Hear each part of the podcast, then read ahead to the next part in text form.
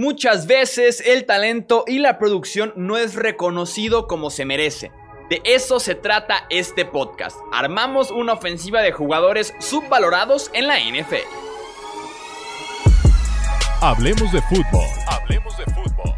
Noticias, análisis, opinión y debate de la NFL con el estilo de Hablemos de fútbol.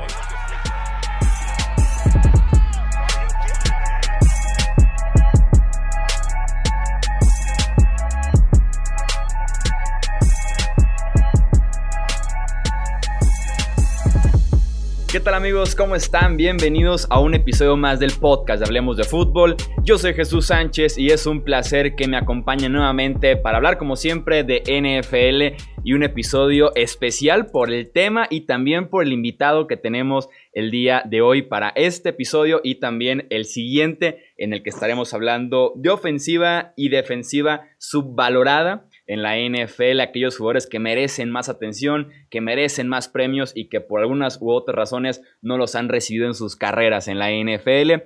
Me acompaña para hacer justamente este análisis mi amigo Iván Pirrón, eh, periodista de NFL, lleva 29 años en el medio, trayectoria en el deporte, especialmente con la National Football League. Eh, ha trabajado en Reforma, El Universal, Diario Record y actualmente está en as.com y también en W Radio haciendo el Monday Night Football. Iván, bienvenido al podcast de Hablemos de Fútbol. ¿Qué pasa, mi querido Jesús? Muchísimas gracias por la invitación. Eh, es, es un honor, es un privilegio poder acompañarte en tu, en tu podcast. Hablemos de Fútbol es un canal que he seguido de cerca en los últimos, en los últimos meses y hay que, hay que aprenderle mucho a lo que estás haciendo, mano. Te felicito. Muchísimas gracias, Iván. Antes de comenzar, me gustaría tirar una pequeña historia, story time. Eh, yo tengo 24 años, platicamos ahorita antes de entrar eh, en mi edad comparada con tu trayectoria. Yo me acuerdo cuando recién inicié a medio meterme en el periodismo deportivo cuando tenía unos 14, 15 años te mandaba tweets. Me acuerdo que te mandaba tweets preguntándote cosas de NFL, sobre eh, ya sea mi equipo, análisis de algún partido, lo que opinaba yo al respecto. Y tú siempre me respondiste, siempre estuviste ahí al pendiente. Y quién dirá que ahora estamos grabando hasta un episodio juntos. Así que es de verdad un honor tenerte aquí, Iván, en el podcast. Ahora le manda tweets eh, a ti, soy yo, mano. Encantado, no, no, no, no sabía eso. La verdad, este eh, la gente no puede verlo, pero me sonrojé. Por ahí debe estar la, evidencia para aquellos ociosos en esta cuarentena que quieran buscar mis tweets que le mandaba hace 10, 9 años, no sé, algo así a, Iván. Eh, pero sí, como platicábamos al principio, vamos a hacer una lista de ofensivos subvalorados, una lista de ofensivos infravalorados underrated, como quieran ustedes eh, decirlo, aquellos que merecen más premios, merecen más atención, más selecciones al equipo All Pro, eh, más Pro Bowls y demás, y que simplemente no reciben esa atención o que incluso la gente los critica además cuando por lo menos creemos nosotros que no es el caso.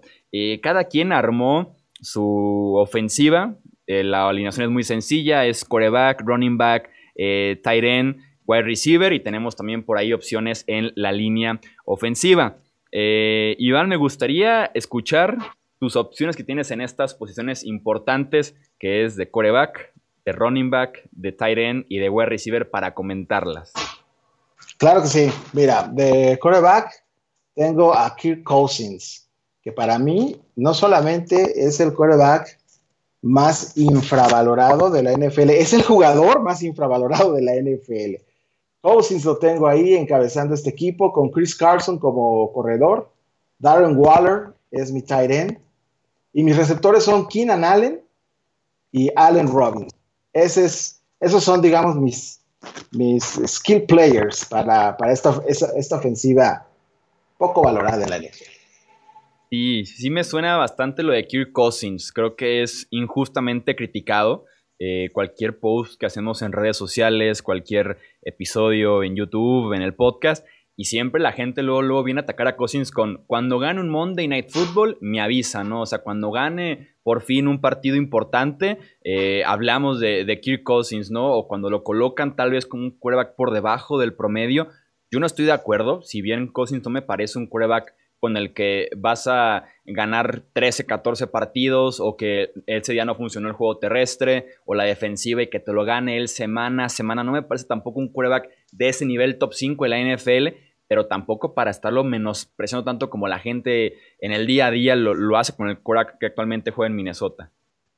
Todos los argumentos que mencionaste Sí, por supuesto, todos los hemos escuchado. Avíseme cuando gane un juego grande, avíseme cuando, juego, cuando, cuando gane un juego nocturno, avíseme cuando gane un juego de playoff. Todos esos argumentos a la basura, mi querido Jesús, ¿eh? porque todos esos ya los cumplió y los cumplió la temporada anterior, Kirk Cousins. Ganó 10 juegos, perdió 5 y, eso porque al final el coach descansó a sus titulares en la semana 17, porque si no, Cousins eh, habría terminado con 11 triunfos. Eh, pero bueno, vamos, eh, sus números son 10-5. Sumó una, dos, tres, cuatro, cuatro temporadas seguidas de más de 4 mil yardas. tres de ellas en Washington y la primera en, en, Minnesota. En Minnesota en dos temporadas ha completado el 70% y después el 69% de sus pases y si los señores de Pro Football Focus no están mal, es el primero o el segundo mejor quarterback eh, haciendo play action. Entonces, me parece que eh, la crítica no es nada generosa con Kirk Cousins, quien para mí es un quarterback muy completo, muy sobrio y que este año podría llevar a los Vikings no solamente a la ronda divisional, sino un poquito más adelante. Sí, ese triunfo que saca los playoffs pasados, sacando a los New Orleans Saints que estuvieron a unos segundos, a unas yardas de ser incluso eh, que descansaban en playoffs, que descansaban en postemporada con Drew Brees, con esa defensiva. Ha ganado partidos importantes. Eh, Kirk Cousins ha llevado a dos equipos ya a la postemporada. Sí merece más respeto y estoy de acuerdo contigo en ese aspecto. Mi coreback en, en la ofensiva que yo armé es Matthew Stafford. Eh, el último running back que corrió para más de mil yardas en Detroit se llamó Reggie Bush en la temporada 2013. Eh, Matthew Stafford ha estado constantemente en un hoyo en Detroit con la defensiva, con el poco juego por, eh, tierra que tienen, el cambio en el staff de entrenadores, en coordinadores ofensivos. Ha estado en ese hoyo Matthew Stafford constantemente y en estadísticas, en nivel de juego, creo yo que siempre levanta la mano, ha guiado incluso a los Lions de regreso a la postemporada y creo que en números, en calidad de juego y en cómo eleva el talento a su alrededor, Matthew Stafford merece un poco más de lo que eh, se dice de, él, de su carrera y de su nivel actual en la NFL. No, bueno, no, podemos estar más de acuerdo. Matthew Stafford ha sido muy castigado en Detroit eh, por todo lo que comentas la campaña anterior únicamente jugó ocho partidos por una lesión, una lesión en, la espalda baja, si no, si no recuerdo mal. Pero esa temporada, 2019, Matthew Stafford iba volando al Pro Bowl, pero volando al Pro Bowl. Terminó con prácticamente 2.500 yardas, 19 pases de touchdowns y 5 intercepciones, y estamos hablando de únicamente la mitad de la temporada. Y también estamos hablando de que cuál es eh, el talento alrededor de Matthew Stafford. O sea, pon a Matthew Stafford con el talento que hoy tiene Patrick Mahomes y el tipo te tira 5 mil yardas, pero sin ningún problema. ¿eh? Sí, además la línea ofensiva constantemente en reconstrucción y como dices, 2019, si lo proyectas la misma primera parte de la temporada, la segunda parte tienes una temporada de 5 mil yardas, 38 touchdowns, 10 intercepciones, a cualquier colega que le hubieran festejado bastante esos números. Lástima la lesión que sufre, como dices, en la espalda de Stafford, porque sí, merecía mucho más en ese 2019 y en general en su carrera con tanto talento que tiene desde que salió de Georgia en, la, en el draft del 2009, hace ya una década, eh, con los Lions. Eh, en la posición de corredor tenías a Chris Carson, el running back de los hijos.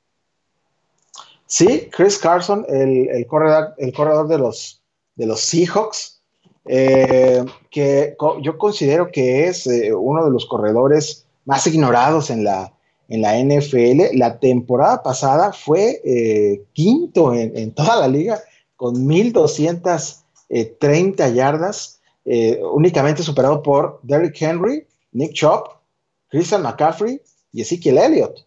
O sea, que estamos hablando de verdaderos monstruos de, en el backfield de la, de la NFL y ahí, atrásito de ellos, ahí viene Chris Carson, quien lamentablemente se lesionó al final de la temporada regular, no pudo acompañar a los Seahawks en los playoffs. Estoy seguro, obviamente es algo que nunca sabremos, eh, si Chris Carson no se lesiona y acompaña a los Seahawks en los playoffs, otro gallo les hubiese cantado y también otro gallo les hubiese cantado al final de la temporada regular, que ahí los Seahawks entraron tambaleándose a, los playoffs. Chris Carson creo que es ignorado completamente en la NFL y para mí es un gran corredor y me urge verlo de regreso y me urge verlo sano porque esos Seahawks son una cosa muy diferente cuando Chris Carson está en el backfield. Sí, un estilo eh, raro de ver ya en la NFL, un corredor realmente norte-sur que corre muy bien entre los tackles, que establece un estilo muy físico, también eso me encanta de Chris Carson. Y sí, otro historia hubiera sido con Carson en la semana 17 contra San Francisco, aquel partido en el que se jugaron todos esos dos equipos y también en postemporada frente a una defensiva de Green Bay que no era la mejor deteniendo el juego por tierra del rival. Soy muy fan también yo de Chris Carson. Ojalá pueda volver al 100% para la próxima eh, temporada. Hablábamos de un estilo como el de Carson, que es muy norte a sur, muy físico. Yo me fui por otro lado para elegir a mi corredor, que es Austin Eckler, un corredor que tuvo más yardas por aire que por tierra la temporada pasada y que está a punto de tener su primera temporada grande en Los Ángeles como el running back principal, ya sin la sombra de Melvin Gordon ahí pesando. Eh, tiene 4.2 yardas por acarro la temporada pasada, la cual es muy bueno. Y tiene 10.8 yardas por recepción también la campaña pasada. En total son 11 touchdowns, un running back moderno, de los que también me gustan muchísimo en la NFL, que no tienen que salir del campo para nada. Y ya lo veremos este 2020 en un rol como protagonista en ese ataque de los Chargers.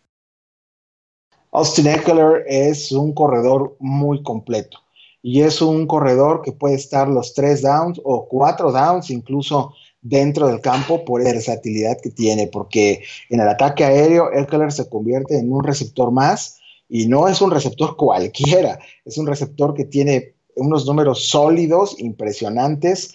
Eh, cuando todavía estaba el debate, cuando todavía todos tratábamos de adivinar a dónde iba a, a firmar Tom Brady, yo sí llegué a pensar que firmaría con los Chargers precisamente por la presencia de jugadores como Austin Eckler, porque eh, sabemos que Brady está muy acostumbrado a estos corredores versátiles que también son muy buenos receptores, y como Eckler no hay dos. Y por ahí pensé que, a Brady le, le gustaría eh, o le hubiese gustado la idea de jugar con, con Austin Eckler, uno de estos corredores que él se hubiese sentido, bueno, como en casa lanzándole la pelota fuera del backfield. Sí, hubiera explotado sin duda alguna Eckler todavía más de lo que hace recibiendo eh, el ovoide. Me encanta tu selección de ala cerrada que es Darren Waller. Ah, Darren Waller. Darren Waller para mí es eh, ya no una revelación, es una, es una grata realidad Darren Waller como tight end eh, con los Raiders de, de Oakland. Finalmente en 2019 pudo jugar un calendario de 16 partidos por primera vez en su, en su carrera. Lo hizo eh, con 117 targets, 90 recepciones, 1145 yardas, únicamente 3 touchdowns, sí, pero un buen promedio de 12.7 yardas por recepción.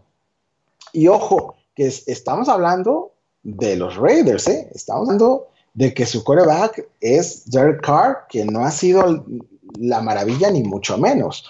Eh, si Darren Waller tuviera un coreback eh, más capaz, con mayores habilidades, eh, mejor pues que lo que hoy tiene con los, con los Raiders, perdón, dije Oakland hace un, radio, hace un rato me ganó la, me ganó la, este, la, costumbre en Las, Las Vegas no me imagino los números que tuviese Darren Waller y sin duda estaría en la conversación en el top 3 de los eh, mejores alas cerradas del, fútbol profesional.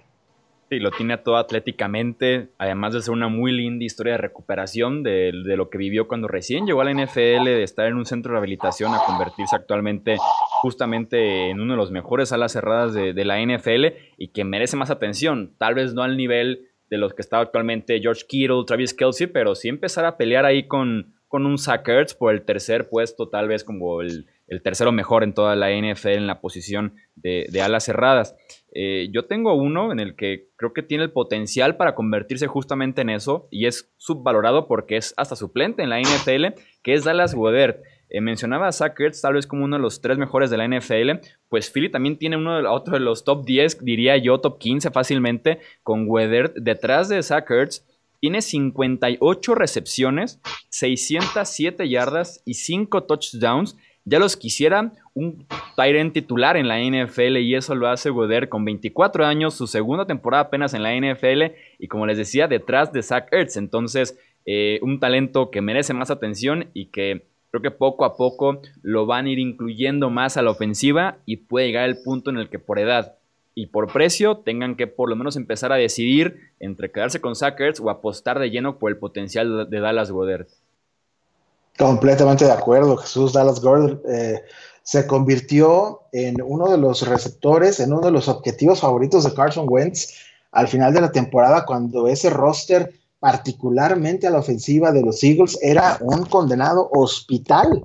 O sea, ya no había manera de, que alguien lesionara, porque entonces Doc Peterson hubiese tenido que entrar a jugar y también por ahí algún otro asistente, ¿no? Eh, este, este, este chico lo hizo bastante bien, obviamente tiene un buen maestro y nota porque hay algunos movimientos eh, que hace Goddard que son muy similares a los de, a los de Zach.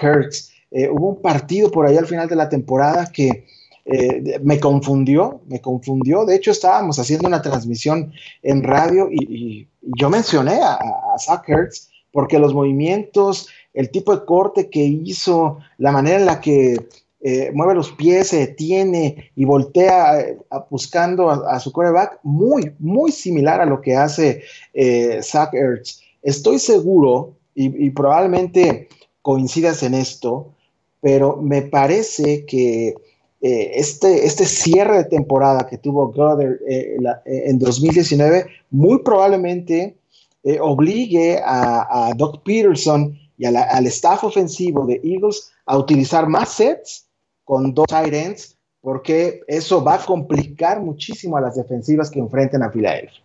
Sí, 100%. O sea, si Filadelfia no está con dos alas cerradas la mayor parte del tiempo, cuestionaría bastante lo que están haciendo a la ofensiva, sobre todo porque coincide exactamente con que el puesto de wide receiver hay muchísimas dudas entre la lesión de Alshon Jeffrey, también la lesión de Sean Jackson, llega en la primera ronda un novato, llega Marquise Goodwin en un cambio con San Francisco, entonces si combinas las incógnitas en la posición de wide receiver con el talento de Tyren, deberían estar sí o sí Sackers y Dallas Goddard al mismo tiempo en el campo y bastante la próxima temporada. Y más con Carson Wentz trabajando bastante la posición de la cerrada, que es de sus favoritas cuando se trata de pasar el ovoide. Claro, por supuesto. Eh, ahí yo creo que es un, es un movimiento natural después de lo que te muestra este jugador en 2019 hay que sacarle más raja, hay que sacarle más, eh, más jugo y seguramente eh, habrá también mucho mejor química ya con, con Carson Wentz, ahora con estos dos tight de lujo que, tiene, que tienen los Eagles. Y ya mencionabas a tus dos wide receivers de esta ofensiva, que es Keenan Allen de los Chargers y Allen Robinson de los Chicago Bears. Sí, normalmente cuando uno piensa en los mejores eh, receptores de la, de la NFL. Eh, si tú mencionas a los primeros 10 que te vienen a la cabeza, difícilmente van a estar estos dos, estos dos muchachos, pero particularmente Keenan Allen. Keenan, Allen fue tercero en la NFL la campaña pasada, eh, con 1.199 yardas, si no me, si no me equivoco. Sexto en la NFL con esas 1199, 1199 yardas. Y eh, tercero con 104 recepciones. Ahí sí, tercero con 104 recepciones. Keenan Allen. Eh, y estamos hablando, Jesús, que lo hizo en la peor temporada de Philip Rivers. Y una de las peores temporadas que he visto de un coreback, una de las temporadas más tristes que he visto de un coreback en años recientes en la NFL. Su coreback fue una lágrima eh, en, 2019 y aún así Keenan Allen monta estos números. Es un receptor súper explosivo, es un receptor muy serio a la hora de correr sus rutas y difícil que un balón que vaya en su dirección, difícil que lo deje caer. Me encanta Keenan Allen. Sí, lo decías ahí, las rutas. Creo que Allen es el mejor corredor de rutas de toda la NFL. Creo que ese puesto le pertenece. En producción también cumple. Y como dices tú, a pesar de problemas en la posición de quarterback, Allen cumple y cumple y cumple y merece más. Creo que sí en el top 10 de la NFL debería ser mencionado y claramente no lo está más de lo que debería. Sí, sí, sí, sin duda, sin duda. Eh, vamos a ver ahora cómo le va con Tyler Taylor eh, como coreback eh, titular eh, ahora en, Los Ángeles. pero bueno, independientemente creo que del coreback, Keenan Allen tiene todo para ser mencionado en un top 10 y por eso es que por eso es que lo incluyo en esta lista. Sí, sí, sí, estoy totalmente de acuerdo. Mis tres wide receivers que, que yo puse como un flex es Tyler Lockett, el wide receiver de los Seahawks, es Golden Tate el actual wide receiver de los Giants, y tal vez el que pudiera encabezar como estas ofensivas subvaloradas que es Julian Edelman. Eh, en el caso de Lockett, como wide receiver número uno súper establecido, tiene 18 touchdowns en las últimas dos temporadas y en ninguna de las dos ha, ido ni siquiera al, Pro Bowl, ni se diga el, el All Pro. Golden Tate que cumplía en Seattle, cumplía en Detroit, cumplió en Filadelfia y ahora cumple en Nueva York. Y con Edelman que no sé qué más tiene que pasar para que reciba un poco más de atención. Tal vez otro jugador en el que se pudiera meter algún top 10, sobre todo si también midiéramos un poco el corazón y de la garra que tiene Edelman, experiencia en playoffs, momentos importantísimos de Super Bowl, también en, todo enero, en toda la postemporada, y, sí, y constantemente recibe menos atención de la, que, de la que merece Edelman con temporadas excelentes en producción y en importancia, sobre todo en esa ofensiva y en la confianza que se gana de un quarterback como lo es Tom Brady. Sí, sí, sin duda, sin duda. Eh, yo creo que justamente ahí fue eh, cuando él perdió el spotlight, cuando él pierde eh, el foco, ¿no? En, el momento en el que, en el que Julian Edelman se convierte en, este, en esta máquina tan constante de, yardas, de recepciones, eh, no sé, o sea, me parece que es como un caso eh, de, Bill Belichick o del propio Tom Brady, ¿no? Estamos tan acostumbrados a que siempre estén en ese nivel que, o sea, dime cuántas veces volvieron a considerar a Bill Belichick como coach del año, ¿no? Y lo mismo le sucede, me parece, a Julian Edelman, ¿no? Un receptor que eh, es súper constante, eh, muy, muy, serio, muy sobrio, es un, receptor en el que siempre se puede confiar en los momentos más complicados de un partido, ahí siempre va a estar el señor eh, Julian Edelman, ¿no? Ahora que mencionabas a, tus otros receptores, yo con Edelman no tengo absolutamente ningún problema, ahí yo coincido 100% contigo. Y mi otro receptor ahí mencionado es justamente Allen Robinson, ¿no? Este receptor de los Chicago Bears, que terminó con 1.147 yardas la temporada anterior. Fue tercero en la NFL con 154 targets y fue séptimo con 98 recepciones. Mismo caso que con Keenan Allen, muy probablemente hasta más drástico, ¿no? Allen Robinson no tiene un coreback, o sea, Mitch Trubisky, por el amor de Dios, eh, ponle un buen coreback a Allen Robinson y no te cuento los números astronómicos que tuviese este receptor en Chicago. Ahora que ya Nick Foles está compitiendo o va a competir por el puesto titular en Chicago, mm, ojo, eh, porque con, con Foles el ataque eh, de, los, de los Chicago Bears podría ser incluso más vertical y ahí Allen, Robinson podría tener más chances de finalmente ser reconocido como uno de los mejores receptores de la liga.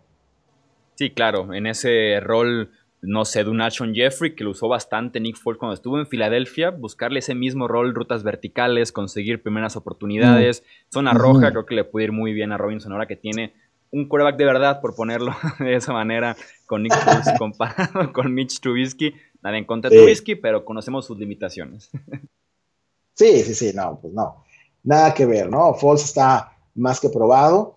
Eh, lamentablemente, pues se lesionó en la semana 1, eh, la campaña pasada, cuando estaba con los Jaguars, y nunca volvió a ser el mismo, ¿no? Pero eh, va a llegar no solamente sano, sino recargado y con esa espinita clavada de demostrar que todavía tiene gasolina en el tanque y que todavía puede ser un coreback titular en la NFL. Así que la presión va a estar bien, bien dura para, para Trubisky. Y si Falls eventualmente gana esta carrera, que todos creemos que así va a ser, Allen Robinson va a ser uno de los beneficiados en el ataque de los Bears. Y mencionemos rápidamente la línea ofensiva, porque aquí no hablemos de fútbol. Cuando no mencionamos lineros ofensivos o especialistas, pateadores y despejadores, la gente se prende. O sea, la gente aquí se enoja para que, porque no damos crédito a todas las posiciones, así que también hablemos un poquito de línea ofensiva. Eh, tackle izquierdo, tengo a Ronnie Stanley, el tackle de los Ravens, joven y excelente tackle izquierdo. Eh, guardia izquierdo Richie Incognito, tiene 36 años, eh, ha salido, entrado de la NFL varias veces ya, pero sigue produciendo bastante. David Andrews, el centro de los Pats, que se queda fuera el año pasado por un problema en los pulmones, ya está de regreso. Chuck Mason, el guardia derecho también de Nueva Inglaterra, nuevo contrato y también es de los mejores en su posición. Y para cerrar, tackle derecho, Mitchell Schwartz también es, tiene a los de Pro Football Focus enamorado. Mitchell Schwartz tiene, creo que ya como tres temporadas siendo el mejor tackle derecho eh, en el sistema y a pesar de eso tampoco es mencionado, tampoco es bien pagado, eh, pocos Pro Bowls, pocos All Pro y merece sin duda alguna más Mitchell Schwartz el tackle derecho de eh, Patrick Mahomes en Kansas City. Sí, sí, sí, sí. Mira que cuando yo vi esta selección que tú hiciste de, estos linieros ofensivos, fue difícil encontrarle un, un pero, ¿eh? O sea, yo lo vi y dije, híjole, aquí como le digo algo, ¿no? Si es una, es una buena selección, eh, la verdad es que poco que, puede debatir en ese, en ese sentido. Eh, inicias con Ronnie Stanley, eh, tackle izquierdo, que, híjole, no podemos estar más de acuerdo. Stanley es, el, es un tackle izquierdo que hay, quien pudiera pensar, bueno, pues eres el tackle izquierdo y estás protegiendo a Lamar Jackson, ¿y quién diablos va a atrapar a Lamar Jackson, no? Si es como tratar de atrapar un conejo en el desierto, o sea, pero, pero, pero no, el trabajo que hace Ronnie Stanley es muy fino, no solamente en la parte de proteger a Lamar Jackson, sino hay que recordar que el ataque de los Ravens es 70% por tierra. Y ahí es donde Ronnie Stanley también se luce, porque es un estupendo tackle eh, para el bloqueo eh, eh, para correr la pelota terrestre. Y ahí eh, pocos tackles izquierdos pueden presumir de eso, Jesús. Sí, muy, muy completo y además lo complicado que es proteger a un quarterback móvil, ¿no? En el que tienes que estar en la jugada todo el tiempo, estar al pendiente de si ya salió, si se fue de tu lado escapando de la presión, hay que estar bien al pendiente, hay que ser muy atléticos. Y Stanley siendo muy joven, creo que viene ya un contrato hermoso por parte de los Baltimore Ravens es muy consistente, eh, es un nivel altísimo y poco a poco va a ir siendo reconocido como uno de los mejores tackles izquierdos de toda la NFL, una posición sumamente valiosa y sumamente complicada también de eh, jugar desde el inicio de la liga y también en este 2020. Y ahí está entonces nuestras opciones como estos ofensivos subvalorados. Sin duda alguna nos interesa bastante conocer también su opinión, ya saben, en redes sociales, en los comentarios, que nos digan a quiénes quitarían, a quiénes agregarían en esta ofensiva de, los, de aquellos jugadores poco valorados, aquellos jugadores que merecen más atención, más premios, más reconocimientos, porque su nivel sin duda alguna está entre lo mejor de la NFL. Iván, muchísimas gracias por tu participación en este episodio. No, ni lo digas, encantado, encantado. Y sabes qué, me, froto las manos para eh, participar en el siguiente episodio que ya te comprometiste, que me vas a invitar, que tenemos que eh, platicar también de todos los titulares de un par de defensivas de terror que hemos armado y que poco son valorados. Sí, así es, la defensiva se va a poner bien, es justamente el siguiente episodio que, tendremos aquí en el podcast y también estará Iván compartiendo toda su experiencia, análisis y toda su sabiduría que tiene eh, con el ovoide, con el emparrillado, porque la defensiva va a estar muy buena. Recuerden seguir a Iván Pirrón en Twitter, en Facebook, para que estén al pendiente de todo lo que publica día con día en la parte escrita y también ya saben, más de uno seguramente ya lo escuchó en los Monday Night Football ahí en W Radio. Nuevamente un agradecimiento para Iván por estar en este episodio y ya saben que nosotros nos escuchamos en el próximo. Gracias por escuchar el podcast de Hablemos de Fútbol. Para más, no olvides seguirnos en redes sociales y visitar hablemosdefutbol.com.